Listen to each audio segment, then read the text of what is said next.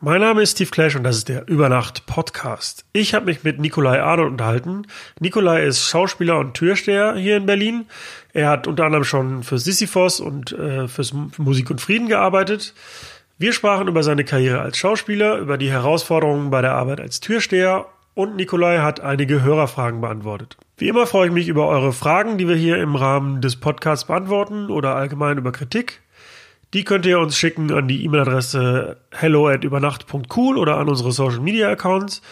Und ich freue mich über eure finanzielle Unterstützung. Das könnt ihr tun über PayPal oder Patreon. Die Links dazu sind wie immer in den Show Notes.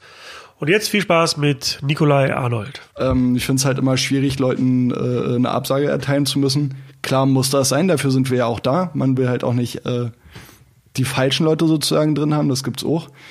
Aber ähm, ich finde es äh, schon anstrengend, äh, Leute selektieren zu müssen. Ich bin immer ganz glücklich, wenn das jemand anderes macht, beziehungsweise glücklich, wenn das eine Veranstaltung ist, die halt eben wirklich eine sehr, also quasi nicht vorhandene äh, Selektionspolitik. Alleine schon deshalb, weil es durchaus natürlich sein kann, dass man Leute, mit denen man an der Tür einen Konflikt hatte, auch irgendwie im normalen Leben sozusagen plötzlich privat wieder sieht und das äh, Schlechte, äh, Schlechteste, was einem da passieren könnte, wäre natürlich, dass man sich selber, weil man natürlich eine hohe Frequenz, einen großen Durchfluss an Besuchern hat, dass man sich selber dann gar nicht dran erinnert.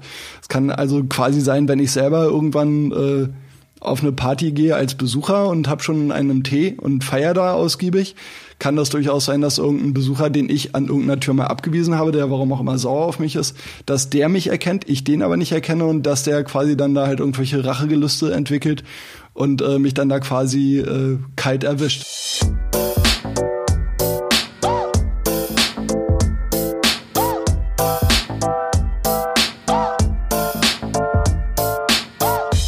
Über Nacht mit Steve Clash. Gut, ich bin Nico, Nikolai Arnold. Ich bin Schauspieler, lebe in Berlin und arbeite als Türsteher und Security. Gerade hast du mir gesagt, dass du auch tatsächlich in Berlin geboren bist. Das ähm, ist ja sehr selten in Berlin geworden, dass auch Leute, die da geboren sind. Ja, heutzutage schon. Allerdings stimmt das nur halb, weil ich bin in Spandau geboren und der originale Spandauer besteht natürlich darauf, dass er aus Spandau nicht aus Berlin kommt und andersrum auch. Der regelmäßige IC-Fahrer, also ich, besteht auch darauf, dass Spandau nicht zu Berlin gehört. das ist schon eine andere Welt da, ja. Hm. Aber ernsthafter gelebt habe ich nicht. Ich bin da geboren im Waldkrankenhaus und äh, bin dann aber an der, äh, an der Ostsee oben aufgewachsen zwischen Kiel und Plön. Bin dann 2001 nach Berlin dann zurückgekommen. Das Jahr. Also ich habe so gesehen quasi zwei Heimaten. Also das, den, den Spandau-Teil hast du gar nicht bewusst mitbekommen nee, als Kind? Nee, nee. Und ich glaube, es ist auch gar nicht mal so schlimm. Und äh, ja, was, was hast du in Berlin, ach in Berlin, was hast du in Kiel so getrieben oder bei Kiel? Genau, nicht in Kiel, sondern wirklich auf dem platten Land. Äh, in Selent und äh, ja, was hat man da getrieben? Ich bin da aufgewachsen, ich habe die Gegend unsicher gemacht. In dem Fall waren das viele Wälder, Felder und ein Burggelände, denn ich bin auf dem Gelände einer Burg aufgewachsen. Das ist die Blumenburg bei Selent. Und ähm, da befand sich äh, zu der Zeit ein Heim äh, vom Land Schleswig-Holstein, ein Heim für schwer erziehbare Mädchen, wo mein Vater Gruppenleiter und Erzieher war. Deshalb konnten wir da wohnen und das war für uns als Kinder, für mich und meine beiden äh, kleineren Schwestern war das natürlich Gold wert, weil das war ein quasi abgeschottetes Gelände, also Spaziergänge und sowas, aber ansonsten kein Durchgangsverkehr oder irgendwas. Und äh, wir konnten da halt uns wunderbar frei entfalten, draußen spielen und verkleiden und sonst wie durch die Gegend turnen, ohne da irgendwie, ja, weiß ich nicht, äh, Großstadtbedingungen oder irgendwas, sondern halt wirklich Natur, Reiten, Wald, keine Ahnung. Ja, Kindheit auf der Burg klingt auf jeden Fall auch ziemlich spannend. So, das ist wahrscheinlich der, der Kindheitstraum von vielen. So.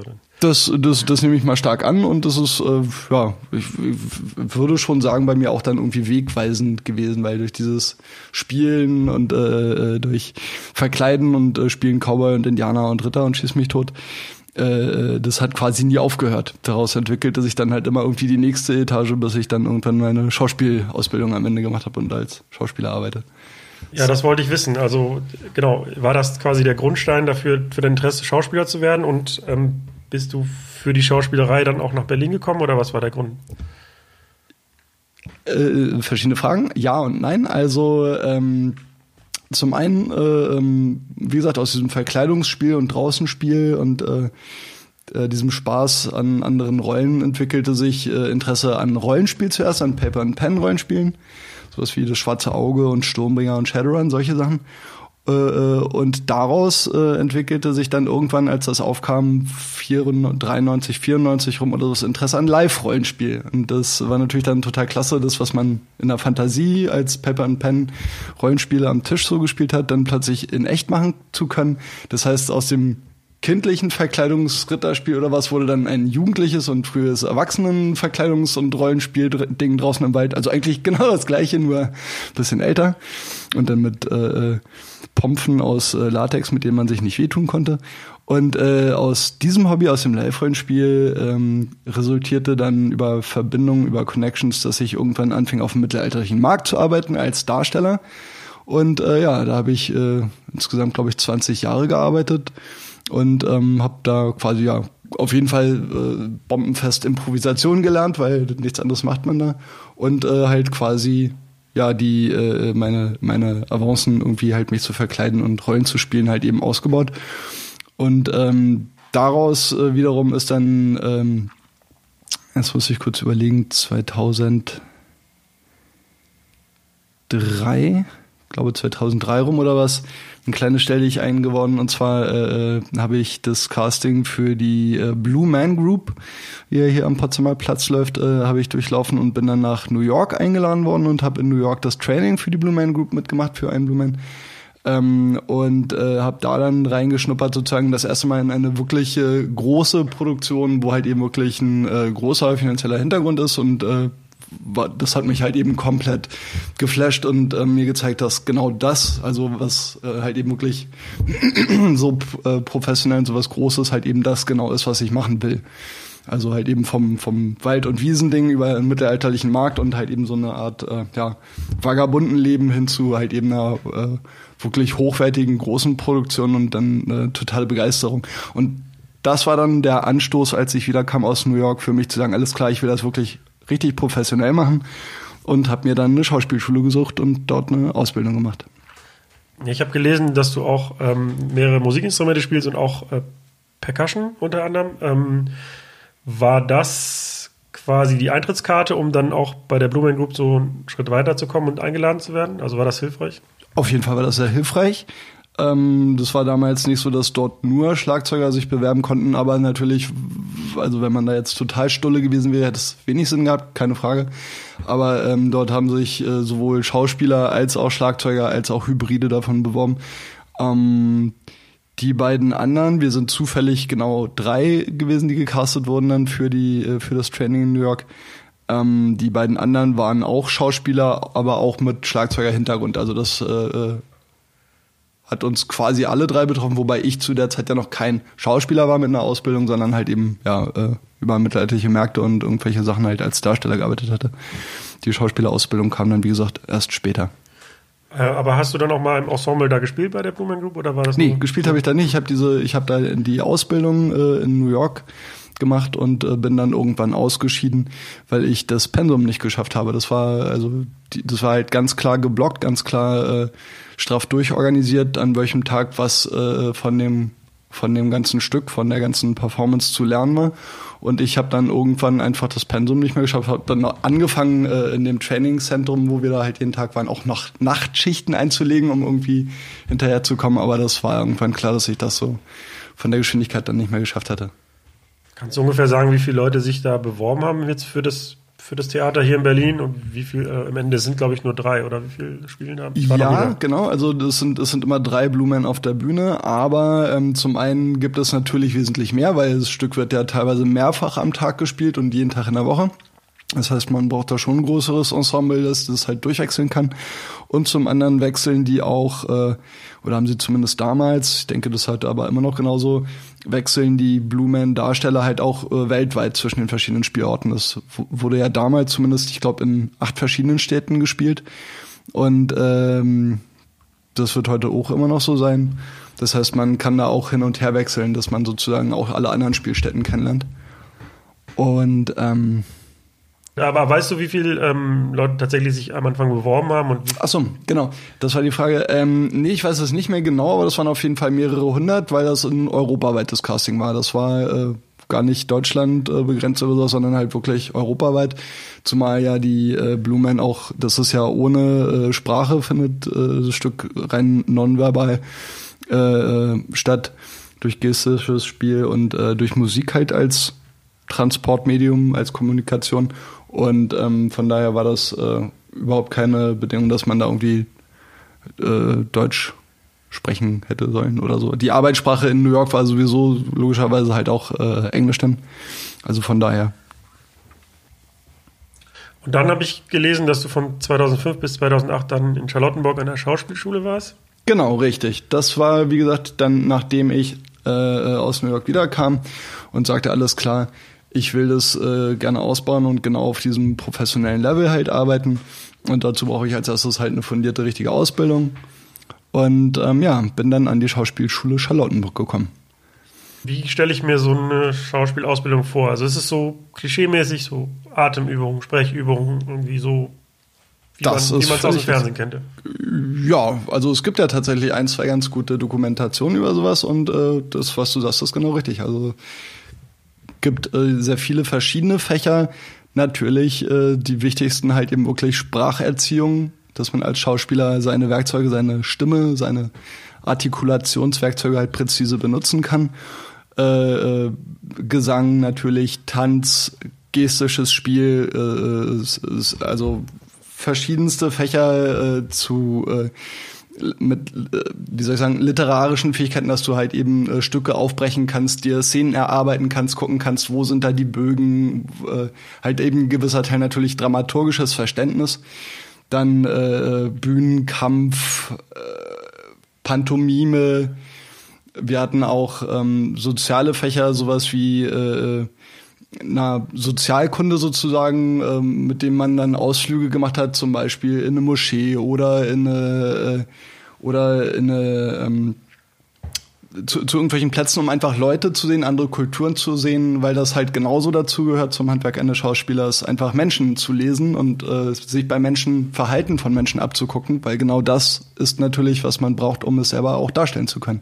Man muss halt Menschen beobachten und Lust haben auf Menschen, um, äh, ähm, um das dann halt auf der Bühne oder von der Kamera halt auch selber äh, äh, ja, darstellen zu können. Dann.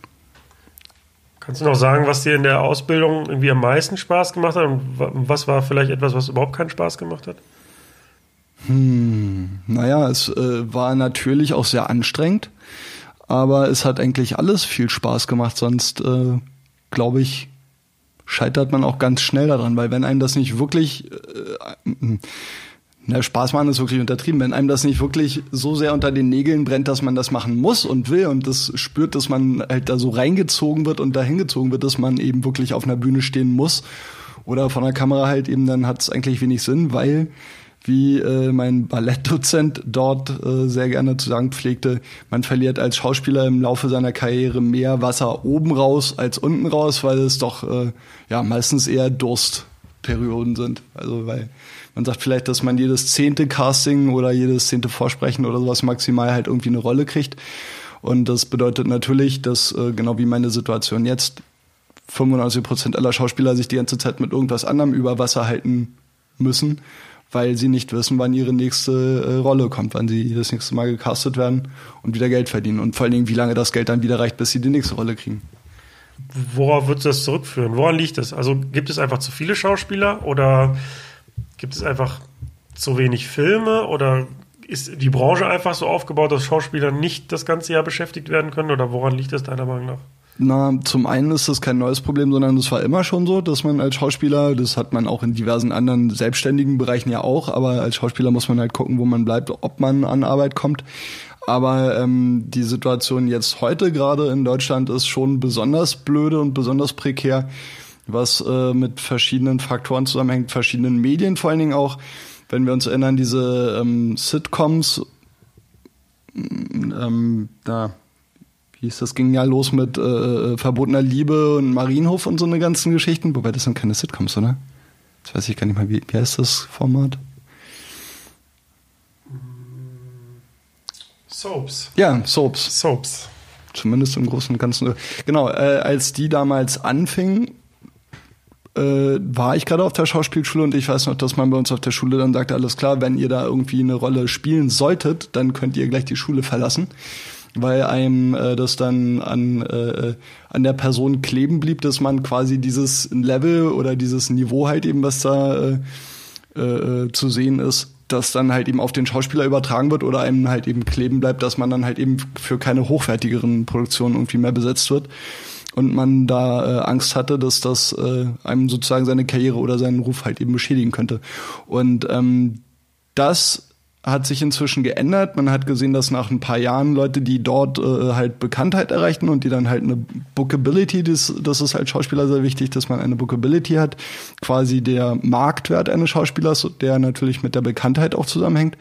Und äh, man hat dann gesehen nach ein paar Jahren, dass die, äh, dass diese Bookability der durch diese Soaps bekannt gewordenen Darsteller, äh, dass die dann doch so hoch war, dass die auch bei anderen professionelle oder was heißt, das ist ja auch professionelle Arbeit. Oh Gott, ich will auf gar keinen Fall die Arbeit der Leute da äh, schmälern. Das ist auch hochprofessionell. Aber ähm, die müssen halt eben einfach in so kurzer Zeit so viel abdrehen, weil sie halt so viele äh, Folgen tägliche, äh, tägliches Format oder sowas, so viele Folgen halt abdrehen müssen, dass die halt einfach keine Zeit dafür haben, halt eben eine Szene mehrfach zu drehen oder gut aufzuarbeiten, so dass da halt eben eine bessere Qualität bei rauskommen kann, sondern die müssen quasi Fließbandarbeit machen. Und äh, das ist äh, auch eine Qualität, wenn man da eine Weile gearbeitet hat, dass man dann weiß, okay, dieser äh, Schauspieler ist allerhöchst belastbar und kann halt einfach wirklich wie eine Maschine jeden Tag drehen. Das ist natürlich auch ein äh, ganz starkes, äh, ganz starkes Plus dann. Jedenfalls, äh, um das zu Ende zu bringen, man hat dann gesehen nach ein paar Jahren halt eben, dass die Leute, die da gespielt haben, äh, später auch andere Projekte spielen konnten und anderweitig besetzt worden sind. Ähm, warum führe ich das jetzt so weit aus? Ach so, weil du gefragt hast, wie das zu dieser Situation heutzutage kommt. Es gibt halt eben immer mal wieder neue Formate und jetzt gerade sind das so eine Sachen wie dieses, äh, keine Ahnung, Berlin Tag und Nacht und irgendwie diese Scripted Reality Sachen. Und äh, dafür werden ja auch sehr oft äh, tatsächlich einfach keine Schauspieler, sondern äh, normal Leute von der Straße gecastet. Äh, man will halt auch so einen Look haben, die, dass das halt eben so pseudo-reality-mäßig ist. Das heißt, es werden dafür gar keine Schauspieler gesucht. Und das führt dann wiederum dazu, dass die natürlich andere Preise äh, kriegen. Also das heißt, da, dadurch werden die Gagen auch für die ausgebildeten Schauspieler sozusagen runtergezogen, weil sich die Produzenten oder die äh, die die Sender dann natürlich sagen, alles klar, wenn wir so ein Format mit weniger Geld produzieren können, warum sollen wir da mehr Geld in die Hand nehmen und da halt eben richtig ausgebildete Leute äh, bezahlen, wenn die Leute trotzdem einschalten, weil denen geht's ja am Ende tatsächlich nur um die Quote. Nur darum, ob halt eben Leute in einen Kinofilm gehen oder halt eben den Fernseher einschalten und die auf ihre Quote kommen. Ich ziehe mal die Parallele zu meinem Job, nämlich zum Auflegen. Und da ist ja so, dass die Qualität deiner Arbeit nicht unbedingt maßgeblich dafür ist, wie viele Aufträge du kriegst und wie viel Geld du verdienst damit. Du kannst halt auch ganz viele andere Dinge oder es gibt auch ganz viele andere Mechanismen, um an Gigs zu kommen, zum, also durch aktives Marketing, durch was weiß ich, oder durch einen Podcast zum Beispiel, den man macht, mhm. habe ich gehört. Ähm, ich schätze mal, dass es beim Schauspielern schon noch wichtiger ist, dass man auch inhaltlich Qualität abliefert, aber gibt es da auch Mechanismen und Maßnahmen, die man ergreifen kann, um häufiger und teurer gebucht zu werden? Auf jeden Fall. Das ist ganz klar. Ähm, ich muss leider gestehen, dass ich da selber ganz furchtbar schlecht drin bin. Das ist halt wirklich einfach Selbstmarketing. Das heißt, man muss als Schauspieler trotzdem, das ist wieder das gleiche wie bei allen anderen selbstständigen äh, Tätigkeiten, muss man irgendwie wissen, sich an den Mann zu bringen, weil es hat halt keinen Sinn, wenn man der tollste Schauspieler der Welt ist, aber niemand weiß von einem. Also klar, außer dass man gelegentlich auf der Bühne oder von der Kamera steht, sondern man muss sich natürlich irgendwie wie Sauerbier halt eben auch äh, auf dem Markt platzieren und irgendwie den Castern, den Casting Directors, den Agenten, den Regisseuren, den Sendern, sonst wem halt eben näher bringen. Und ähm, das ist leider eine Fähigkeit, die den allermeisten Schauspielern halt so ganz und gar nicht äh, liegt oder äh, vorhanden ist, weil als Schauspieler möchte man halt eben spielen und man möchte auf einer Bühne oder von der Kamera spielen und sich dabei erfahren und eben nicht irgendwie halt strategisch überlegen, okay, wie und wo platziere ich mich auf diesem Markt äh, in dieser schwierigen Situation oder wen sollte ich jetzt als nächstes anschreiben äh, ja, das äh, ist dann halt immer so ein bisschen das Gefühl, man will sich irgendwo anbiedern oder so. Aber klar, von nichts kommt halt andersrum auch wieder nichts. Ich habe halt das, das also eigentlich ganz genauso bei mir gewesen, als es anfing mit Social Media und so, da musste man sich erstmal daran gewöhnen und also so richtig gerne mache ich das heute auch nicht, aber es ist halt nun mal, es geht halt nun mal nicht anders. Genau, also, es gehört leider halt irgendwie einfach dazu, weil von nichts kommt halt auch nichts. Aber ähm, ja, es ist halt eben so der, der düstere Teil dieser Existenz. Ich habe mich mal ein bisschen durch deine, ja, wie sagt man überhaupt, Historie? Nee, was sagt man denn bei Katalog an Filmen und an Produktionen? Wie nennt man das beim Schauspiel? Na, zum einen haben wir eine Vita und dann haben wir halt einfach eine Filmografie zum Beispiel. nennen wir man das Filmografie. Also, oder, na, du hast, genau, du hast Theater gemacht, du warst ähm, in Stendal beim Landestheater von Genau. Sachsen-Anhalt, du hast da Stücke gespielt, du warst in Koblenz und hast Theater gespielt und du hast beim Film und Fernsehen seit 2005 ganz unterschiedliche Sachen gemacht. Kurzfilme, Fernseh. Was ist deiner Meinung nach so der Unterschied zwischen Schauspielern im Theater und, also neben dem offensichtlichen natürlich, aber ähm, zwischen Theater und Fernsehschauspiel? Frag mich lieber, was da die Parallelen sind. Das ist wirklich sehr unterschiedlich. Also äh, zum einen ganz grundsätzlich, wenn man an einem Theater fest äh, engagiert ist, fest im Ensemble ist und nicht nur für ein Stück. Also es gibt verschiedenste Verträge, verschiedenste Arten, wie man da angestellt sein kann. Äh, man kann für ein einziges Stück konkret angestellt sein. Man kann für einen Teil einer Spielzeit eingestellt sein, für mehrere Spielzeiten. Ganz selten äh, unbegrenzt, gibt es auch, aber ist ganz selten. Ähm, jedenfalls ist man dann halt eben fest angestellt und äh, bekommt halt auch sein monatliches Gehalt. Im Gegensatz zu einem äh, Filmschauspieler, der, äh, ja, was ich ja vorhin sagte, keine Ahnung hat, wann er das nächste Mal einen Drehtag kriegt und wie lange er dann damit überleben sollte. Äh, dafür ist der Filmschauspieler äh, oder Fernsehschauspieler halt auch nicht äh, limitiert, wo er wohnen kann oder was er tun kann, sondern äh, ja, kann sich sozusagen freier bewegen, als äh, wenn man irgendwo an einem Haus engagiert ist, an einem Theater engagiert ist, dann äh, muss man natürlich auch da leben und äh, hat halt eben da seine regelmäßige Arbeitszeit. Und ähm, das ist, äh, so schön die Zeit in Koblenz und Stendal auch war, ist natürlich auch eine Sache, dass man äh, zu der Zeit, wo andere Leute ihren Feierabend haben und irgendwie halt eben sozialen ähm, äh, Sperenzien nachkommen, halt meistens spielt, äh, auf der Bühne ist selber oder halt eben zu Hause ist und äh, irgendwie die nächste Probe vorbereitet, Text lernt oder sonst was. Ähm, so dass man am Theater meistens äh, ja in dieser Theaterwelt bleibt. Das heißt, man hat halt irgendwie die Kollegen, mit denen man dann vielleicht nach der Probe oder nach der Vorstellung in irgendeiner Kneipe noch ein Bier trinken geht. Aber es ist eine große Gefahr, dass man da quasi in so einem incestuösen Theateruniversum bleibt und schwierig rauskommt, weil- man halt eben auch äh, ja nicht so einfach neue Kontakte zu Normalsterblichen in der Stadt, in die man vielleicht gerade erst gekommen ist, halt eben knüpfen kann. Ähm, weil man halt einfach einen anderen Rhythmus hat als die. Das ist äh, eigentlich quasi so ähnlich wie beim Türstehen. Auch so. Was hat dir mehr, also was macht dir mehr Spaß, am Theater zu spielen oder vor der Kamera? Beides. Also gibt viele Leute, die sagen, okay, sie machen nur das eine oder andere oder das eine oder das andere liegt ihnen nicht oder sie wollen das nicht. Aber ich liebe tatsächlich beides. Und immer wenn ich eins eine Weile gemacht habe, fehlt mir das andere auch wieder. Also ich äh, habe an beiden großen Spaß. Ein, ein wunderbarer Vorteil auf der Bühne ist diese absolute Unmittelbarkeit, dass man halt wirklich nur diese Situation, nur diesen Moment hat. Man hat die echten Menschen, die direkt vor einem sitzen. Das heißt, man kann sich keine, äh, man, man kann keine äh, nichts, nichts vorspielen, auch wenn sich das paradox anhört, aber man kann halt eben nichts tun, äh, was nicht, hm, wie soll ich sagen, alles ist real. Es, es passiert eins zu eins und die Menschen sehen halt alles. Jede, ein, äh, jede kleinste Regung ist für die sichtbar. Und es gibt nur nur eine Chance. Ne? Und es gibt nur diesen einen Moment, ganz genau. Und bei einem Film kann man natürlich so oft, also wenn das Budget das erlaubt, so oft eine Einstellung drehen, bis einem die wirklich gefällt oder das dann halt genauso äh, ist, wie der Regisseur oder der Schauspieler sich das halt eben vorstellen oder das halt eben gut passt. Man kann es sozusagen äh, ja, bis zum Get-No proben und machen, äh, bis es dann halt äh, als Endergebnis für den Film passt. Und das hat man auf der Bühne natürlich nicht. Das ist halt eben äh, eigentlich der größte Unterschied. Klar, es ist auch eine ganz andere Art zu spielen, weil wenn ich in einem Theater spiele, dass die Leute im 20. Rang irgendwie halt immer noch mein Flüstern verstehen oder halt meine Gesten halt klar und deutlich für die sind, ist das was anderes, als wenn ich vor einer Kamera stehe, weil wenn ich mir vorstelle, dass meine Iris auf einer Kinoleinwand irgendwie, keine Ahnung, sechs Meter Durchmesser hat und ich dann irgendwie mit dem Auge zwinker, dann bebt quasi das Kino. Also das ist eine ganz andere Art von Spiel, die man da hat. Was war so das für dich am schönsten oder beste Projekt? gibt ganz viele, an die ich mich sehr, sehr gerne zurückerinnere. Also das Schönste oder Beste würde ich oder kann ich gar nicht mal sagen. Aber es sind Sachen, die äh, rausstechen, weil sie selten sind. Also ich habe äh, super viel Spaß gehabt. Vor zwei Jahren haben wir in Berlin hier eine, äh, eine Piratenoper aufgeführt. Äh, das hat mir wahnsinnig viel Spaß gemacht.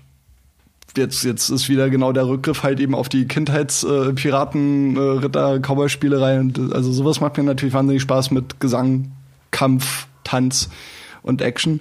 Äh, dann hat mir aber wahnsinnig viel Spaß gemacht, zum Beispiel in Koblenz äh, eine Stückentwicklung. Das war ein äh, spartenübergreifendes Projekt und zwar von der Oper. Also äh, Koblenz ist ein Drei-Spartenhaus, das heißt Ballett, Oper und Schauspiel. Und ähm, das war ein ähm, spartenübergreifendes Projekt, wo wir von der Oper aus äh, äh, ein, eine Stückentwicklung hatten und zwar äh, äh, anhand von Schuberts Schwanengesänge-Zyklus, das ist ein Liederzyklus, sollten wir für Mittelstufe Schüler äh, klassische Musik sozusagen aufbereiten und aufbrechen, um denen das näher bringen zu können, weil man quasi annahm, dass äh, durchaus berechtigt, dass die meisten in dem Alter sich eher nicht so für klassische Musik interessieren, sondern vielleicht eher für Rap und Hip-Hop. Ähm, und äh, wir halt eben dann da großzügig Zeit hatten, um mit einer tollen Regisseurin äh, da halt eben Sachen zu, zu erarbeiten und äh, wirklich ein komplettes neues Stück anhand von, äh, anhand von diesen äh, äh, Liedern halt eben zu erarbeiten. Und äh, ja, daraus wurde ein wunderbares, großes Multimedia-Spektakel mit ganz vielen Live-Samples, Live-Video-Installationen. Wir filmten uns äh, live, äh, also wir, wir filmten uns, es wurde gleichzeitig live projiziert. Wir hatten einen VJ dazu, hatten einen äh, Korrepetitor, einen, äh, der auch Pianist dann äh, äh, war uns am Flügel begleitete. Das heißt, es waren sozusagen halt wirklich klassische äh, klassische Lieder, die von den beiden Sopransängerinnen äh, halt gesungen wurden. Ich habe teilweise zwischendurch Schlagzeug gespielt. Wir hatten äh, eine, äh, ein Videoclip, äh, ein Stück, was wir vorher aufgenommen haben, was dann da rein projiziert wurde. Also ganz wild. So, war eine großartige äh, Verquickung sozusagen von Moderne und von Klassik. Also so, sowas sind Projekte, die halt eben selten sind und die halt eben besonders im Gedächtnis bleiben. Aber äh, das heißt nicht, dass nicht auch eine ganz, ein ganz tolles klassisches Stück irgendwie großartig sein kann, wenn man damit äh, eine, eine sehr intensive Arbeitszeit und eine tolle äh, Vorstellungszeit hat, dass das nicht genauso toll sein kann. Aber klar, es bleiben eher die Sachen in, äh, in Erinnerung, die seltener sind. Ich leite jetzt mal geschickt über von, von deiner ähm Schauspielertätigkeit, denn eigentlich wollten wir darüber reden, ähm, dass du auch Türsteher bist. Du sagtest ja eben, dass du das machst, um äh, quasi die Zeiten zwischen den Engagements äh, finanziell zu überbrücken. Und ich würde gerne wissen, wie du dazu gekommen bist zum Türstehern. Ja, das ist eine gute Frage. Also eigentlich ergibt sich das halt auch alles wieder, so wie ich das vorhin geschildert hatte, äh, das eine aus dem anderen. Und zwar aus der Tätigkeit auf dem mittelalterlichen Markt als Darsteller. Da gab es keine, äh, keine Security jetzt per se, die dann quasi nachts den äh, verwaisten Markt, die Stände und die Zelte oder so dann da bewacht hätte, sondern da waren wir quasi auch selber als Darsteller oder äh, die Händler oder die Handwerker oder das halt auch selber gefragt, auf den Markt quasi aufzupassen. Und äh, da habe ich dann halt auch teilweise Nachtschichten quasi gemacht, um halt eben den Markt zu bewachen. Das heißt, so eine äh, äh, Security-Tätigkeit hatten wir da gelegentlich auch schon mal. Ähm, dann kam, ja gut, wann war denn das? 2000, 2000 2013 oder so rum, glaube ich. Bin mir gerade nicht ganz sicher, 2013. Die Frage von einem Freund von mir, der zu der Zeit im Sisyphos arbeitete an der Tür und da die äh, Dienstpläne machte für die äh, Sisyphos-Tür, ob ich nicht da auch Interesse dran hatte und auch einige meiner Kumpels und äh, Freundinnen haben da auch teilweise äh, Schichten absolviert und da bin ich dann halt in Sisi an die Tür reingekommen sozusagen. Damit hat das angefangen in Berlin als Türsteher und Security zu arbeiten. Du hast dann erstmal im Sisyphos gearbeitet, mhm. äh, an der Tür. Kanntest du den Laden vorher schon oder warst du da mal Den Laden kannte ich vorher auch schon, genau. Also vom gelegentlichen äh, privaten stelle ich ein, da kannte ich den Laden durchaus schon, klar. War das dann im Grunde so ein Sprung ins kalte Wasser? Also dein Kumpel hat dich gefragt und hast gesagt, ja, mache ich. Und dann ähm, jo, das, ja. kam quasi die erste Schicht und dann hat dir jemand erklärt, was du machen sollst? Oder? Tatsächlich, genau. Also da hatte ich dann vorher keine Berührungspunkte zu wirklich dieser konkreten Türtätigkeit halt. Ähm, nö, das habe ich dann da halt eben durch Erfahrung alles gelernt, sozusagen. Genau. Ähm, Gab es da so Strukturen oder Dinge, die dich erstmal überrascht haben? Also, wo du gedacht hättest, nee, ich dachte eigentlich, das läuft anders ab? Oder war das genauso, wie du es dir vorgestellt hast? Das ist eine gute Frage. Ich glaube, ich habe mir da vorher gar nicht so viel Gedanken drüber gemacht. Ähm ich meine, das Sisyphos lebt ja auch davon, dass es teilweise drei Tage am Stück auf hat oder so. Das genau, richtig. Also es war schon, ich war bestimmt überrascht erstmal, wie anstrengend das doch ist, die ersten Schichten halt eben da durchzuziehen. Aber ja, es ist auch eine Frage der Gewöhnung. Heutzutage werde ich überhaupt nicht müde von der Nachtschicht oder sowas. Also lange Partyschichten oder sowas, das ist gar kein Problem. Ich finde das eher wesentlich anstrengender, wenn ich früh aufstehen muss und dann eine äh, lange Schicht tagsüber habe. Aber damals war ich natürlich davon schon erstmal, zumindest die erste Zeit sicherlich ganz schön geplättet, auch klar. Weil logisch, wenn man erstmal seinen, überhaupt seinen Schlaf-Wach-Rhythmus komplett umstellt, weil das darf man ja auch nicht äh, unterschätzen, ist ja wirklich viel Schichtarbeit halt eben, dass man halt eben immer wieder wechselt. Und das ist schon, äh, das ist auf jeden Fall auch erstmal schön anstrengend. Und wie sah am Anfang deine Aufgabe da aus? Also aus war, warst du tatsächlich erstmal so reiner Türsteher und es gab jemanden, einen Selekteur, der Entscheidungen getroffen hat und du hast quasi die Entscheidung dann nur umgesetzt oder hattest du auch eine gewisse Verantwortung am Anfang? Na, ähm, im Sisyphos gab es eigentlich immer einen Selekteur und ähm, der, gut, klar, kann natürlich sein, dass der gerade irgendwie mal auf dem Klo ist oder sowas. Das heißt, äh, gelegentlich mussten wir natürlich auch selber Entscheidungen da fällen. Es war nicht so, dass das äh, wirklich zu 100 Prozent bloß der äh, Selector gemacht hat. Aber ähm, die Verantwortung war glücklicherweise äh, dann bei dem, bei dem Selector.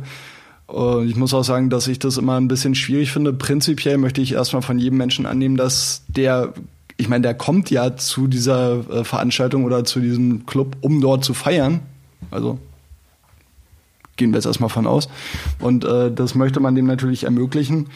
Ähm, ich finde es halt immer schwierig, Leuten äh, eine Absage erteilen zu müssen. Klar muss das sein, dafür sind wir ja auch da. Man will halt auch nicht äh, die falschen Leute sozusagen drin haben, das gibt's auch. Aber ähm, ich finde es äh, schon anstrengend, äh, Leute selektieren zu müssen. Ich bin immer ganz glücklich, wenn das jemand anderes macht, beziehungsweise glücklich, wenn das eine Veranstaltung ist, die halt eben wirklich eine sehr, also quasi nicht vorhandene äh, Selektionspolitik hat. Äh, das finde ich dann sehr entspannt. Klar, ähm, es gibt überall Arschlöcher und man äh, selektiert logischerweise einfach automatisch Leute, die äh, nicht passen, weil man von denen Stress erwartet oder sie einem wirklich einfach als ungeeignet erscheinen. Aber sowas wie jetzt vom Klamottenstil oder von der Einschätzung von wie ist der drauf als charakterlich oder so, das finde ich sehr schwierig. Also ja, damit greifst du eigentlich äh, einer Frage vorweg, die ich später noch stellen wollte. Aber ähm, genau, ich wollte fragen, ob es, ob es dir schwerfällt, halt ähm, entweder ja, Entscheidungen zu treffen oder auch Entscheidungen umzusetzen. Das hast du ja im Grunde schon beantwortet. Ähm, ich denke auch, man will ja irgendwie jedem, jeder, der Interesse hat zu feiern, soll wahrscheinlich, oder so sehe ich das immer, soll willkommen sein.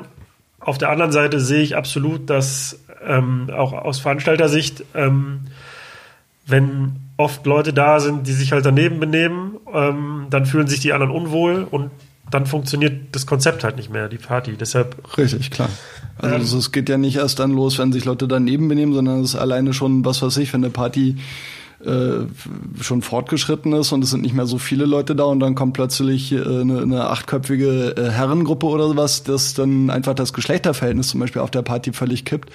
Und die Damen, die dann bis dahin noch in einem ausgewogenen Männlein-Weiblein-Verhältnis da irgendwie sich locker geben konnten und locker tanzen konnten und dann plötzlich sich von einem achtköpfigen Rudel Herren, die frisch dazugekommen sind, sozusagen umringt sehen, ist das auch tödlich für die Stimmung. Ohne dass das jetzt böse gemeint ist von den Männern dann oder so, aber äh, natürlich wird so eine Situation dann halt auch unterbunden und die dann halt einfach im Zweifelsfall nicht reingelassen. Klar können die da nichts für, ist halt auch irgendwo gemein, aber wenn man die, das Gleichgewicht sozusagen und die Stimmung auf der Party erhalten will, muss man halt eben auch so eine Sachen dann, äh, ja. Kommt es manchmal vor, dass die Vorstellungen des Auftragsgebers, zum Beispiel, was jetzt die Selektion angeht, auch wenn du selber nicht selektierst, aber du musst ja dann quasi Leute auch abweisen, dass die Vorstellung vom Auftraggeber, vom Club manchmal von deiner Vorstellung abweicht und, ähm, und wenn ja, ist es dann ein Problem für dich? Also wenn du sagst, okay, den hätte ich aber reingelassen, aber der Veranstalter sagt, weiß ich nicht, keiner mit roten Turnschuhen oder irgendwas, ja egal jetzt welches, was auch immer. Klar. Äh, also zum einen, die äh, damals im Sisi gab es immer einen Selektor und na klar gibt es bei verschiedensten Veranstaltungen auch Selektor, aber meistens tatsächlich gibt es eigentlich keine. Also bei den meisten Clubs oder Veranstaltungen hat man, äh, also Gut, bei den Techno-Veranstaltungen, bei den Elektro-Sachen ist es häufig so, dass es einen Selector gibt, aber bei den allermeisten anderen Sachen ist man doch eher halt wirklich als Türsteher dann äh, der Selector. Ähm, ja, das kommt natürlich vor, dass Veranstalter eine andere Auffassung haben als ich jetzt privat, aber im Zweifelsfall ist das die Veranstaltung vom Veranstalter. Und der hat da natürlich selbstverständlich das Sagen, der hat ja ein Konzept, der hat eine Vorstellung, wen er da drin haben will. Und wir werden dafür dann bezahlt, das auch so umzusetzen. Andere Frage ist natürlich, wenn ich da wirklich ein Problem mit hätte oder sagen würde, okay, das finde ich total blöd, dann würde ich da auch nicht arbeiten. Also da äh, so, so viel Söldner-Ehre habe ich dann doch nicht, dass ich sage, das ist mir alles total Wurst, sondern wenn ich das Konzept total blöd finde, dann würde ich da auch nicht arbeiten. Um das auch mal kurz einzuordnen, sag mir doch nochmal, wo du außer, also erstmal die Frage, ob du noch, noch weiter beim Sisyphos arbeitest und für welche Läden du sonst noch gearbeitet hast oder im Moment noch arbeitest. Na, ich habe damals im Sisi gearbeitet bis, äh, ja, wann war denn das? Bis das Sisyphos im Sommer zugemacht hat. Jetzt weiß ich gerade das Jahr nicht mehr.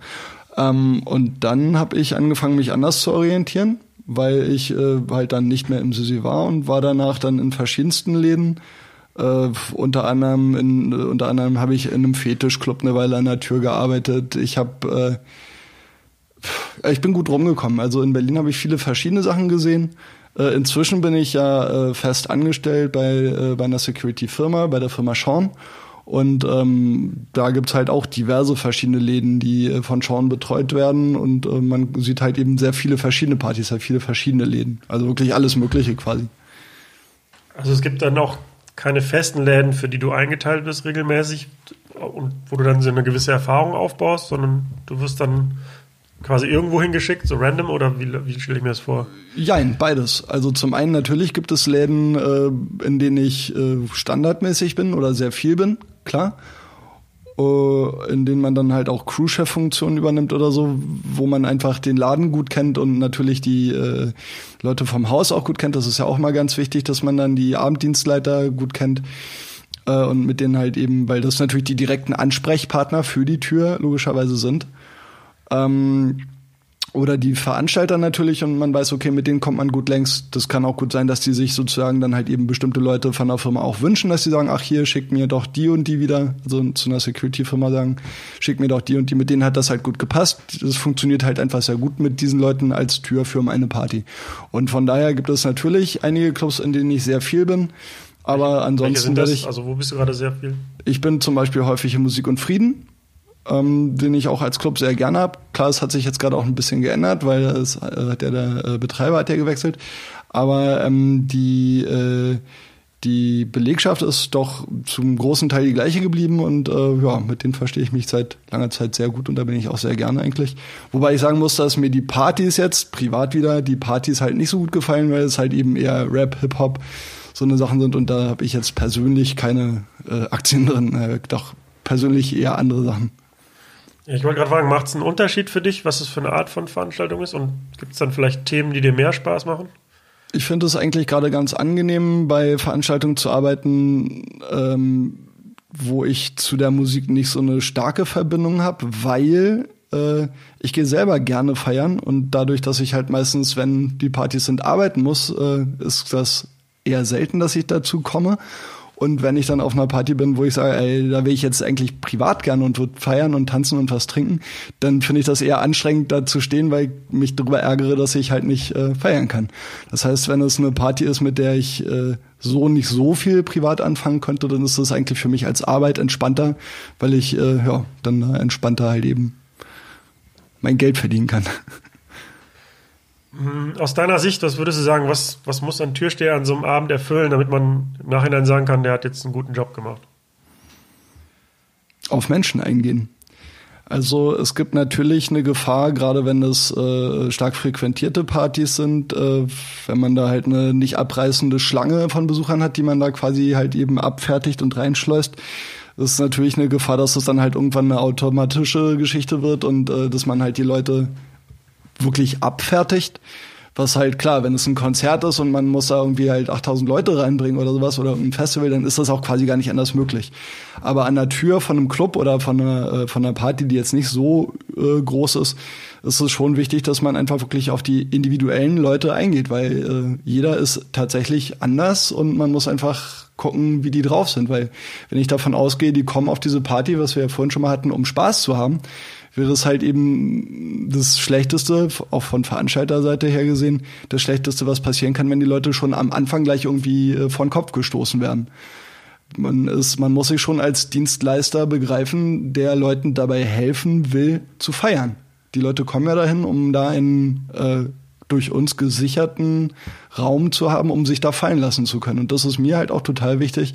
Und also deshalb macht mir das Türstehen auch Spaß, weil ich das Gefühl habe, ich mache was Sinnvolles, weil wie gesagt, ich gehe selber gerne feiern und weiß, wie wichtig das ist, dass es halt eben einfach einen adäquaten, sicheren Raum dafür gibt, dass ich Leuten das Gefühl gebe, okay, wir sind für dich da, wenn du irgendeine Frage hast oder ein Problem auftritt oder was. Und äh, deshalb kannst du dich jetzt hier in einer sicheren äh, Situation in einer sicheren Umgebung halt eben entfalten und loslassen und feiern und deinen Alltag vergessen, was trinken. Und wir sind für dich da, wenn es irgendein Problem geben sollte. Das finde ich halt eben total wichtig. Und wenn man das geschafft hat über einen Abend und das umgesetzt hat, es gibt Abende, da kommen dann am Abend, äh, am Ende äh, kommen Gäste und sagen einem, ey, es war toll, eine gute Tür oder ihr habt mir vorhin da oder da geholfen oder es war eine gute Atmosphäre, dann freut man sich tatsächlich auch. Klar, wir arbeiten wegen Geld, aber es ist auch eine schöne Erfahrung, wenn man einfach weiß, okay, oder merkt, äh, Leute haben sich äh, wohlgefühlt oder waren äh, zufrieden mit der Arbeit, die man da geleistet hat.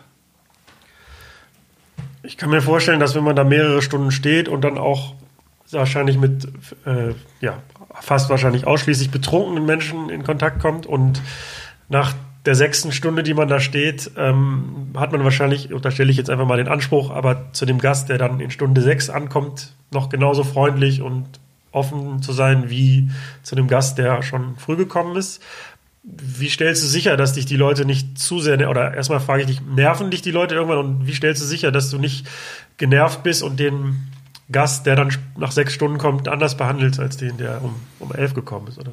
Naja, zum einen, natürlich sind Türsteher auch bloß Menschen. Das heißt, man kann gar nicht verhindern, dass man, wenn man da schon sechs, acht, zehn Stunden steht oder so, dass man natürlich irgendwann am Ende mit den Nerven auch ein bisschen runter ist. Das kann man gar nicht verhindern. Aber ähm, Trotzdem muss man natürlich versuchen, was ich vorhin gesagt habe, auf die Leute individuell zuzugehen. Und jemand, der erst um äh, halb sechs morgens auf die Party kommt, kann nichts dafür, wenn man schon irgendwie um ein Uhr mit irgendjemandem Stress hatte und deshalb immer noch schlechte Laune hat. Also man muss dann auch wirklich loslassen können und wirklich versuchen, wieder auf äh, Leute neu einzugehen, andere Leute anders wahrzunehmen halt. Äh, einfach ist das nicht immer, keine Frage. Aber ähm, es macht einem ja sonst auch gar keinen Spaß. Also wenn ich die ganze Zeit schlechte Laune habe an der Tür, weil irgendeine Situation vorher schon war, dann äh, ja, ist der Abend ja, also wäre der Abend für mich auch gelaufen. Es, äh, es passiert ja glücklicherweise, das ist ja auch das Schöne halt eben an Partys, es passieren ja die ganze Zeit neue Situationen, auf die man sich einlassen kann. Das heißt, wenn man selber halt äh, mit einer positiven Stimmung versucht, da ranzugehen, dann hat man auch viele positive Situationen und Leute, die sich freuen oder die kurz wenn die Möglichkeit da ist, noch äh, auf ein Gespräch irgendwie an der Tür bleiben oder sowas. Und äh, man kann sich da schon äh, sozusagen selber auch drum bemühen, dass man gute Laune hat oder behält. Klar, klappt nicht immer, keine Frage, aber ähm, man kann da schon einiges für tun. Wie wichtig, also ihr steht ja mit mehreren Leuten da. Wie wichtig ist denn, dass das Team so harmoniert? Und ähm, oder ist es immer das gleiche Team oder wechseln die Leute? Ich nehme an, dass es zwischen Das wechselt, genau. Das ist je nach Tür sehr unterschiedlich. Äh, klar, bei bestimmten Veranstaltungen oder bei bestimmten Clubs hat man eine, äh, immer ein ähnliches Team oder versucht natürlich zumindest immer ein ähnliches Team zu haben weil man dann auch weiß, äh, wie verhalten sich die Kollegen oder bei wem kann ich was wie voraussetzen, wenn es dann mal tatsächlich zu einer Situation kommt und äh, oder bei andersrum, bei wem muss ich aufpassen, weil der eher aufbrausend ist vom Naturell her oder so. Äh, das ist eine sehr wichtige Sache, dass man die Kollegen einschätzen kann. Klar hat man immer mal wieder auch einen gewissen Durchfluss, äh, dass neue Kollegen dazu kommen oder so, die man dann halt eben wirklich in der Arbeit erst kennenlernen muss und äh, einschätzen lernen muss, äh, damit man weiß, wie die sich dann halt verhalten. Hat man dir schon mal irgendwie äh, Drohungen ausgesprochen oder hast du dich schon mal mit, wahrscheinlich mit äh, Gewalt konfrontiert gesehen? Das bleibt in der, äh, das bleibt an der Tür natürlich nicht aus. Ähm, glücklicherweise nicht so oft, wie man jetzt meinen würde, weil das ist ja gerade auch unser Anliegen zu deeskalieren und dass es eben nicht dazu kommt. Aber selbstverständlich gibt es Situationen, in denen man das halt nicht mehr anders deichseln kann und in denen man äh, ja, sich dann tatsächlich sich oder die Tür oder halt den Club dann selber äh, verteidigen muss. Auch das passiert durchaus. Aber äh, es ist nicht so oft, wie man meinen sollte. Und ähm, in, so einem, in so einem Fall, also was, was darf der Türsteher dann? Was darf er nicht? Also er muss ja das Hausrecht, er hat das Hausrecht, aber was sind so die Rechte, die er hat? Genau, also zum einen, das hast du richtig, der äh, Türsteher ist ja in dem Moment ein sogenannter Besitzdiener und zwar äh, vom Veranstalter beziehungsweise vom Haus halt eben gebucht, um das Hausrecht durchzusetzen. Äh, das ist aber auch schon die äh, einzige rechtliche Basis sozusagen, denn ganz wichtig ist, dass Türsteher eben nichts anderes als normale Bürger sind. Die haben keinerlei hoheitliche Rechte wie Polizei oder Militär oder sonst was, sondern agieren komplett nur auf ganz normalen bürgerlichen äh, Gesetzen als äh, Basis. Das heißt, äh, wir sind genauso äh, strafbar, wenn wir jemanden äh, schlagen, ist das genauso eine Körperverletzung wie andersrum. Und ähm, die äh, deshalb ist es auch also für äh, für Türstehen an Diskotheken, für äh, Patrouillen im öffentlichen Raum und auch für ähm, Kaufhausdetektive muss man einen äh, sogenannten 34a-Schein haben. Das ist eine Sachkundeprüfung von der äh, Handelskammer, dass man äh, belegt, dass man äh, verschiedenste Gesetze, die das eben betreffen, halt eben kennt und auch anwenden kann, dass man weiß, auf welcher rechtlichen Basis man sich da bewegt. Weil man sonst natürlich äh, in irgendeiner ja, Handgemenge-Situation oder was sich auch ganz schnell strafbar machen kann. Deshalb muss man ganz genau wissen, okay, das und das kann ich legal tun. Und äh, ab hier werde ich äh, plötzlich dann selber straffällig. Weil äh, klar, sonst, wenn man jeden Tag an der Tür steht, sonst sammelt man natürlich Vorstrafen, wenn man sich da nicht dran hält. Was ist das? Also was darf ich und was darf ich nicht? Ähm, ganz wichtig für uns ist natürlich einfach wirklich ein Recht auf äh, Notwehr, auf Selbstverteidigung. Ganz klar, wenn mich jemand angreift, dann darf ich mich natürlich im Rahmen der, äh, äh, also an, äh, in einem angemessenen Rahmen darf ich mich natürlich verteidigen. Das gleiche gilt für andere Leute. Wenn die angegriffen werden, darf ich die natürlich in einem angemessenen Rahmen verteidigen. Angemessen heißt in dem Fall, wenn da jetzt jemand kommt und schubst mich, kann ich dem nicht gleich die Zähne ausschlagen. Andersrum, wenn der schon mit dem Pfefferspray irgendwie vor mir rumfummelt, dann kann ich da äh, radikaler äh, äh, agieren. Oder wenn das halt eine ganze Gruppe ist, die Messer in der Hand haben, natürlich muss man dann anders agieren, als wenn das einfach ein ja, 15-jähriger Betrunkener ist, der irgendwie halt noch nicht gehen will, obwohl schon zwölf ist. Also das ist eine ganz andere Geschichte. Ähm, das heißt, man muss da die äh, Verhältnismäßigkeiten kennen und einschätzen können und man muss äh, die Gesetzesgrundlagen kennen. Das andere, was ganz wichtig ist, ist, wenn dann irgendwie wirklich was vorgefallen ist, äh, ist das sogenannte Jedermanns Festnahmerecht. Das hat jeder Bürger. Und zwar geht es darum, dass wenn jemand straffällig geworden ist oder wenn halt ein Vorkommnis war, dass man ähm, die äh, Personalien von dieser Person feststellen können muss, damit eine Strafverfolgung gewährleistet wird. Das heißt, wenn jetzt jemand äh, an der Tür Stress gemacht hat und sagen wir, hat mit einer Flasche nach der Tür geworfen, kommt durchaus vor, äh, dann können wir den festhalten und den halt eben äh, wirklich körperlich halt eben daran hindern, äh, von der Tür wegzulaufen um den so lange äh, festzuhalten, bis die Polizei kommt, die dann äh, seine Personalien aufnehmen kann oder das halt eben in Erfahrung bringen kann, wer er ist, damit eine Strafverfolgung, in dem Fall halt eben versuchte Körperverletzung oder schwere Körperverletzung, dass da halt eine Strafverfolgung ermöglicht wird. Weil wenn der einfach wegläuft, kann man den halt nicht anzeigen, wenn man nicht weiß, wie der heißt. Äh, genau, und dieses Jedermanns Festnahmerecht ist halt, wie gesagt, auch wirklich für jeden. Das heißt, wir haben da, das habe ich ja vorhin gesagt, keine wie auch immer gearteten Kompetenzen, die über die eines ganz normalen Bürgers hinausgehen.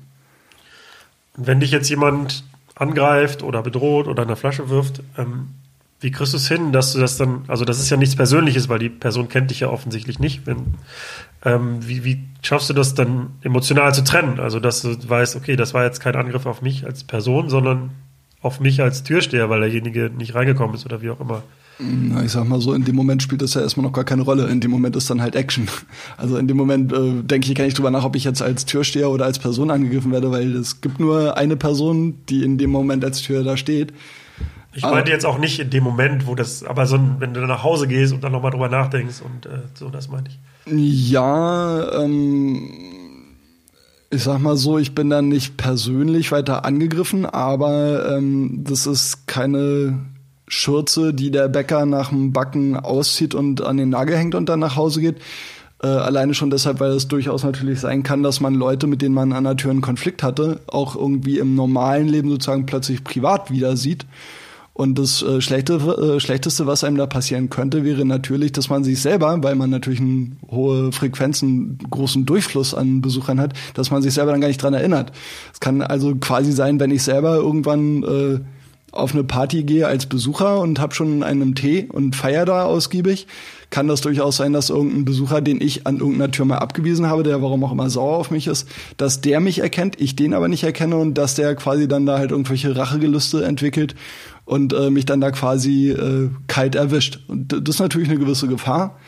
Ich sag mal so, klar, wenn, wenn jetzt wirklich krasse Situationen waren, dann merkt man sich natürlich die Leute auch. Aber ähm, klar ist man da nicht vorgefeit, dass da irgendjemand halt weiter lange einen Groll hegt. Und äh, ja, wir haben ja nun vor, wann war das jetzt, vor drei Jahren oder so, haben wir ja auch erlebt, dass da in der äh, Kulturbrauerei in Prenzlauer Berg ein Türsteher auch erschossen wurde. Weil er, äh, also wenn ich mich richtig erinnere, halt eben von Leuten aus dem Rocker-Milieu die er wohl nicht reingelassen hat oder was, der dann da vorne erschossen wurde, vor der Tür halt. Das Direkt nach dem Konflikt oder am gleichen Abend oder war das? Ich war nicht dabei, ich weiß es auch nur aus den, äh, aus den Zeitungen, aber ähm, so, soweit ich das verstanden habe, war das dann halt eben an dem gleichen Abend noch halt eben wirklich eine, eine Rachenummer dafür, dass sie wohl nicht reingekommen sind. Soweit ich mich erinnere. Aber das Schema ist halt natürlich immer da, das kann durchaus immer passieren. Darüber muss man sich einfach im Klaren sein. Und äh, klar, es gibt so eine und so eine Veranstaltung bei den meisten Veranstaltungen ist überhaupt nicht damit zu rechnen, dass krasse Sachen passieren. Bei anderen Veranstaltungen, wenn man weiß, okay, da ist ein hohes äh, Gewaltpotenzial oder eine hohe Möglichkeit von Gewalt, ähm, weil das Klientel so ist oder die Musik halt auch so ist, dann äh, kann man da schon mit rechnen. Oder ich weiß auch, okay, äh, der Club, in dem ich heute arbeite, liegt in dem und dem Bezirk oder auf dem Kiez, wo halt eben viel passiert. Oder ich weiß, da ist sowieso eine hohe Straßenkriminalität, irgendwie Dealer oder Gangs unterwegs, dann weiß ich, okay, an dem Tag sollte ich auf jeden Fall eher meine Stichschutzweste anziehen. So und ähm, das äh, ist so wie in allen Situationen, wenn man sich einfach vorbereitet und einfach wachsam ist, dann versucht man die Situation halt eben von vornherein zu unterbinden oder den Situationen aus dem Weg zu gehen. Aber es geht halt nicht 100 Prozent. Natürlich gibt es immer noch die Möglichkeit, dass man wirklich dann halt eben in dieser Situation steht und der halt nicht mehr aus dem Weg gehen kann. Klar. Gab es noch eine besonders schlimme Situation, wo ihr dann einfach nur noch von innen den Club zugemacht habt und gewartet habt, bis die Polizei kommt oder irgendwas ähnliches? Äh, klar gab es schon häufiger Situationen, wo man dann die Tür einfach von innen zumachen musste, um Leute halt nicht wirklich äh, dann körperlich zur Raison bringen zu müssen. Die Situation gibt es immer mal wieder. Ähm, aber eine wirklich schlimme Situation jetzt äh, habe ich tatsächlich so noch nie erlebt. Ich habe äh, schon diverse Auseinandersetzungen gehabt und äh, auch Gewalt einsetzen müssen, aber ähm, dass das jetzt wirklich komplett aus dem Ruder gelaufen wäre, das habe ich eigentlich noch nie erlebt. Äh, also ich habe auch, ich habe in Dortmund studiert und hab, da war da auch äh, im Nachtleben halt aktiv als DJ und da ist es zum Beispiel so, dass es zumindest der Legende nach, dass die äh, Türsteher alle von so einem sage ich jetzt mal, Motorradclub gestellt werden und ähm, es da auch wenig Alternativen zu gibt. Ähm, gibt es so eine Struktur auch in Berlin? Oder ich meine, du sagst ja, du bist bei einer Agentur angestellt, also gibt es das ja offensichtlich nicht. Oder gibt es da auch so, ja, wie nenne ich das? So, äh, mafiöse, mafiöse Strukturen. Ja, das habe ich auch so ausgeschrieben. Ja, ich ja, habe es ja. mich noch nicht getraut zu sagen. Gibt es mafiöse Strukturen? Äh, nein, also nicht in meinem Umfeld. Es gibt äh, natürlich gibt es Firmen, natürlich gibt es Gruppen, natürlich gibt es Gruppierungen und äh, ich will auch nicht ausschließen, dass an, äh, bei irgendwelchen Veranstaltungen halt auch irgendwelche Rockergruppen als Tür äh, arbeiten oder das, das will ich überhaupt nicht ausschließen. Aber äh, da, wo ich arbeite und die Partys oder die Veranstaltungen, die ich bis jetzt betreut habe, da ist das nicht so. Also äh, si sicherlich gibt es das irgendwo, aber es ist mir tatsächlich noch nicht begegnet. Also so groß kann das in Berlin nicht sein, weil ich, äh, wie gesagt, ich bin ja hier durchaus schon ganz schön rumgekommen an den Türen. Eigentlich habe ich noch tausend Fragen, aber ähm, weil wir ein bisschen Zeitknappheit haben, komme ich jetzt nochmal zu Fragen von Hörern, die im Vorfeld was wissen wollten. Ähm, eine Sache, die du im Grunde ja schon beantwortet hast, äh, würdest du manchmal nicht lieber feiern gehen, als vor der Tür zu stehen? Auf jeden Fall. Aber das ist halt eben, ja, äh, Brot ist Brot und Schnaps ist Schnaps. Irgendwie muss ich ja meine Miete verdienen. Und ähm, keine Frage. Also wenn ich gerne Bier trinken möchte, dann muss ich erstmal dafür sorgen, dass andere Leute ihr Bier in Ruhe trinken können, damit ich das Geld für mein Bier kriege. Keine Frage, ja. Ähm, kannst du noch entspannt ausgehen, ohne so automatisch in so Türstehern-Kategorien zu denken? Das ist eine sehr gute Frage. Nein.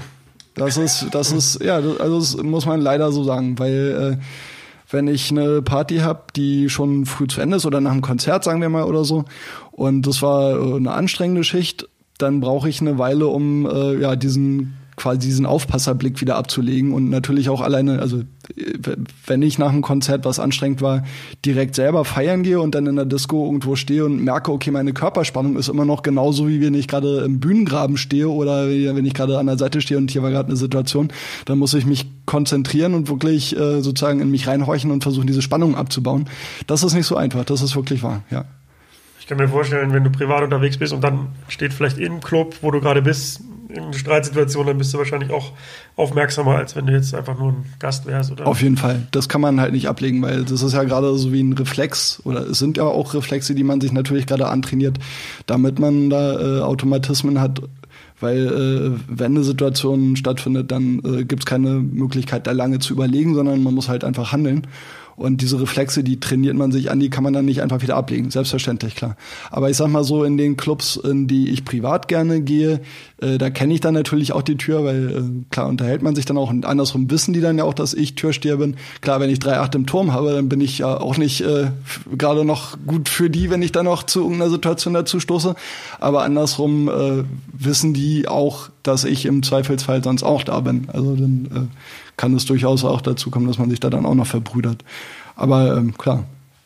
Erstmal ist es wirklich schwierig, das stimmt. Erstmal ist es wirklich schwierig, äh, ja, diesen Türsteherblick abzulegen, wenn man selber feiern geht. Das stimmt, da muss man sich schon ein bisschen anstrengen. Äh, nächste Frage. Ist es nicht Ihre anstrengend, sich mit den ganzen Betrunkenen zu streiten? Ja, das habe ich im Grunde auch so ähnlich eben schon gefragt. Schon, ja. Also gerade Betrunkene sind wirklich wie kleine Kinder, denen kannst du das hundertmal sagen und trotzdem werden sie es nicht rein oder wollen diskutieren, das ist halt immer das Ding, klar. Äh, zwei, drei Sätze redet man natürlich mit den Leuten, also sowieso habe ich ja vorhin gesagt, man muss auf die Leute eingehen. Äh, aber klar, wenn man ihnen das Offensichtliche zum x-ten Mal erklärt und sie trotzdem weiter diskutieren wollen, äh, wird es irgendwann nervig oder anstrengend. Ja, ähm, aber kann man halt nichts machen. Ja, das, das kenne ich aber auch aus DJ-Sicht. Also da erklärt man auch ja, Dinge, ja, immer die gleichen sehr häufig. Ja, klar, genau. Also das ist wirklich so ein Perpetuum mobile. Da, äh, aber es ist, äh, wie sollte es auch anders sein? Man hat halt eben mit betrunkenen Leuten zu tun. Also äh, letzte Hörerfrage: Wie oft schleppt man eigentlich als Türsteher jemanden ab? Das kommt, glaube ich, auf den Türsteher drauf an. ich glaube, die Frage zielt so ein bisschen darauf ab, ob, ob man dadurch, ob es dadurch einfacher wird. Vermute ich mal.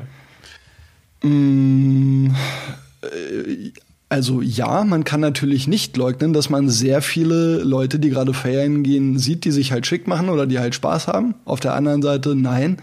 Denn äh, ich sag mal so, wenn wir Feierabend haben, dann sind die Leute normalerweise alle schon richtig durch oder schon längst, wenn sie irgendwie auf Abenteuer aus waren, mit irgendjemandem während der Party schon abgedampft. Das heißt, die Leute, die ganz am Ende noch da sind, die äh, ja die möchte man dann möglicherweise nicht mehr mit der Kneifzange anfassen, weil sie schon enorm durch sind. Und außerdem ist man dann ja durchaus möglicherweise erstmal halt eben auch einfach selber ganz schön im Arsch, weil wenn man dann irgendwie früh morgens aus dem Club rauskommt, ist man dann vielleicht auch von der Schicht geschafft. Das heißt, so viel kriminelle Energie dann da noch äh, auf irgendeinen Stellig ein, das hat man dann auch nicht mehr immer. Aber ich will es auch nicht ausschließen. Also es ist äh, nicht unmöglich, ist durchaus. Möglich. Ja, ich sage das auch immer, um dieses DJ-Klischee zu entkräften. Ich meine, natürlich hat man mehr Aufmerksamkeit und wie du sagst, man ist umgeben von Leuten, die sich schick gemacht haben und ausgehen. Aber tatsächlich, wenn du dann bis 7 Uhr spielst und ich mache ja meist all night long so, dann sind die Leute halt schon weg. Ja, dann, ja eben, genau, genau, genau. ist die Person vielleicht mit jemandem abgedackelt, der mhm. schon früher gegangen ist. Also, Richtig, genau, genau. So. Ähm, und natürlich die ultimative Frage, die kommt jetzt von mir, nicht von Hörern. Ähm, was ist der ultimative Tipp, damit ich am Türsteher vorbeikomme? ja, ähm, allgemeingültige Tipp, jetzt, exklusiv. Absolut hier. allgemeingültige Tipp ist definitiv nicht diskutieren. Das ist, äh, das ist, was jedem Türsteher definitiv auf den Keks geht, wenn irgendeine Ansage kommt oder äh, irgendeine Information, daran rumzudiskutieren. Das ist immer ein äh, ganz klarer Nervfaktor und keine Tür hat darauf Lust. Diskutieren ist absolutes No-Go. Wobei, wenn ich diskutiere, dann ist ja wahrscheinlich das Nein schon ausgesprochen meistens, oder? Also dann Ja, es kann aber auch einfach, es, es kann durchaus auch einfach durch Lappalien kommen, aber keine Tür hat Lust, sich, egal um welches Thema es geht, irgendwie halt lange mit irgendwelchen einzelnen Leuten rumzudiskutieren, weil wir einfach ein riesengroßes Pensum von Menschen am Abend äh, betreuen und äh, wenn da dann fünf Leute diskutieren, dann hat man schon einfach so einen Kopf von. Also das äh, kann natürlich der Besucher einzeln nicht sehen, aber hat man doch leider sehr häufig und die Tür hat absolut keine Lust auf Diskussion. Gut, ähm, am Ende frage ich den Gast immer, ähm, wie es mit ihm weitergeht. Deshalb frage ich, wie geht's mit dir als Schauspieler weiter und wie geht's mit dir als Türsteher weiter? Ja, als Türsteher geht's morgen Abend weiter. Ähm, morgen Abend bin ich, glaube ich, im, ist gerade nicht ganz sicher, ich glaube im Radialsystem. Ähm, als Schauspieler geht es weiter. Als nächstes, äh, am, ich glaube, 23.05. wird ein äh, Science-Fiction-Film, den wir letztes Jahr gedreht haben oder abgedreht haben, äh, wird online gestellt. Da freue ich mich schon drauf. Ich den selber auch noch nicht in der fertigen Variante gesehen habe. Äh, ansonsten sind wir gerade in den Vorbereitungen für ein äh, Bühnenstück. Das wird heißen Mord auf dem Holodeck. Das wird im Januar äh, oder Anfang nächsten Jahres wird das äh, auf die Bühne kommen. Da sind wir gerade in den Vorbereitungen, in den Leseproben.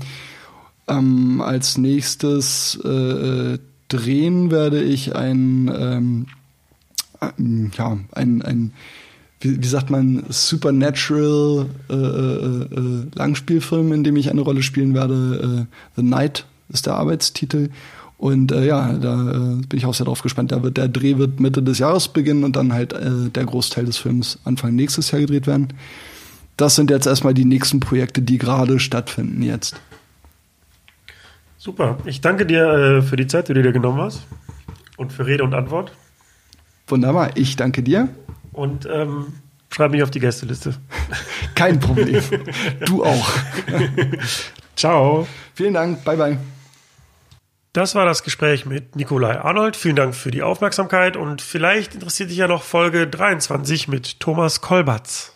Lustigerweise wollte eigentlich erstmal äh, Phil Speiser äh, meinen Song machen und ähm, dann äh, haben wir da halt ein paar Sessions bei ihm gehabt und äh, er meinte so, ich habe noch nie so einen schlechten Rapper wie dich gesehen und äh, hat, hat mir dann äh, meine so so klingst du und hat dann äh, mir auf YouTube äh, eine Kinder Maxi King Werbung gezeigt und meine so klingst du.